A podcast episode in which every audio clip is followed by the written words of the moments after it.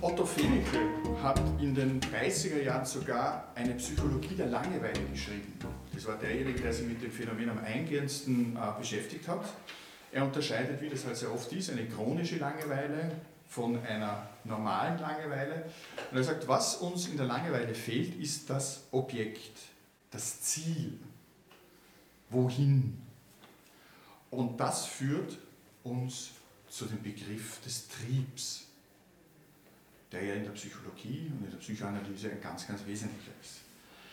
Das heißt, die Behauptung wäre jetzt von, von Fenichel her, Langeweile, in der Langeweile wird uns bewusst, der Trieb als reiner Drang des hm, etwas wollen, aber wir wissen nicht was.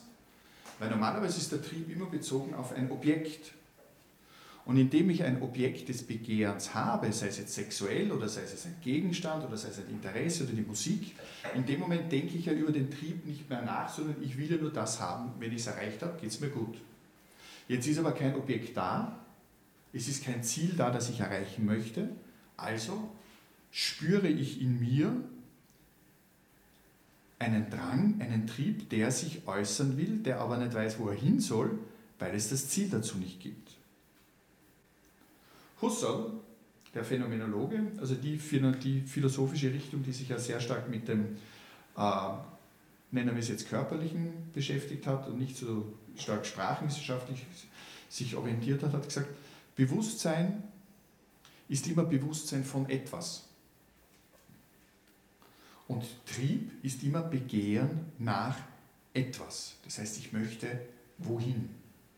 Das ergebe uns dann als Definition, dass, das, dass die Langeweile das leidvolle Begehren nach nichts ist, weil ihm das Ziel fehlt, wohin ich möchte. Wenn jetzt der Trieb auf der einen Seite auf ein Objekt bezogen ist, das ich erreichen möchte, ich dieses Objekt aber nicht habe, ist das Subjekt, der Einzelne oder die Einzelne, auf sich selbst zurückgeworfen. Das heißt, es spürt sich selbst als Drang, aber ohne dass es einen Bezug zu etwas gibt. Und ein Ausdruck dafür, für den Trieb, ist die Libido. Das heißt, das sexuelle Begehren, das sich äußern möchte. Und die Frage ist, wohin sich dieses Begehren richtet. Also die Libido, der Trieb als Sehnen. Und in dem Moment, wo natürlich ich von der Libido spreche, taucht ein Name auf und dieser Name ist Sigmund Freud. Der übrigens, und ich freue mich so ganz nebenbei, liebe Bauer, danke, dass wir heute wieder hier sein dürfen. Hier im Hotel Beethoven gibt es auch ein Sigmund Freud Zimmer. Es gibt sogar ein ganzes Stockwerk, das sich mit der Psychoanalyse beschäftigt. Vielleicht gibt es mal die Möglichkeit, dass ihr euch das anschauen könnt. Freud hat sich stark in seinen Schriften und in seinem, seinem Denken mit dem beschäftigt, was der Trieb sein kann. Er nennt ihn eben als, äh, als ganz ursprüngliche Kraft, Eigenschaft des Subjekts, die sich äußern möchte. Und der Trieb ist immer orientiert an etwas, das interessiert oder das nicht interessiert. Oder er differenziert es in etwas ist lustvoll oder es ist nicht lustvoll. Und der Trieb unterscheidet Aktivität und Passivität. Und im Hinblick auf die Langeweile und das Verhältnis zu der Leidenschaft und zum Trieb, sagt, dass in der Langeweile die Leidenschaft darauf reduziert wird, dass erstens mich nichts interessiert und zweitens nichts Lustvolles vorhanden ist, auf das sich der Trieb stürzen könnte. Jetzt ist aber auf der anderen Seite für Freud der Trieb die Konstante im menschlichen Leben. Alles andere kann sich verändern, aber dieser Drang, sozusagen aktiv zu sein, dieses Drang, dieser Drang, sich zu äußern, ist ganz, ganz wesentlich für uns Menschen. Es gibt den französischen Philo äh, Psychoanalytiker und Philosophen Jacques Lacan, der sehr stark in den 50er, 60er Jahren des 20. Jahrhunderts gearbeitet hat.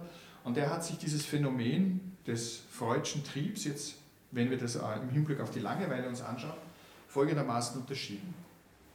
wir haben also einen Drang, einen Trieb, wir wollen wohin. Wir, wir haben ein Ziel, das wir erreichen wollen. Dieses Ziel nennt er Goal nach dem Englischen. Es ist aber etwas äh, ganz ein, ein, ein zweiter Faktor, der sehr stark eine Rolle spielt, nämlich ist das, das ist das Aim. Und Aim im Englischen ist sozusagen der Weg zu diesem Ziel hin. Dass ich auf dem Weg der Zielerreichung ja den eigentlichen Genuss verspüre. Und das Problem, das wir bei der Langeweile haben, ist, ich habe kein Ziel, dadurch habe ich keinen Genuss. Und das, was sozusagen mir den Genuss bereiten sollte, er nennt es dieses Objet A, das in ganz unterschiedlichen Formen im Auftreten kann, führt dazu, dass ich ein Leergelassensein oder wie Heidegger sagt, ein Hingehaltensein empfinde, weil ich aus dieser Langweile nicht herauskomme, sondern ohne Ziel finde ich dazu keine Lösung. Ich brauche ein Objekt, auf das diese Langeweile, auf, dieser, auf das der Trieb bezogen werden kann, damit die Langeweile abfällt.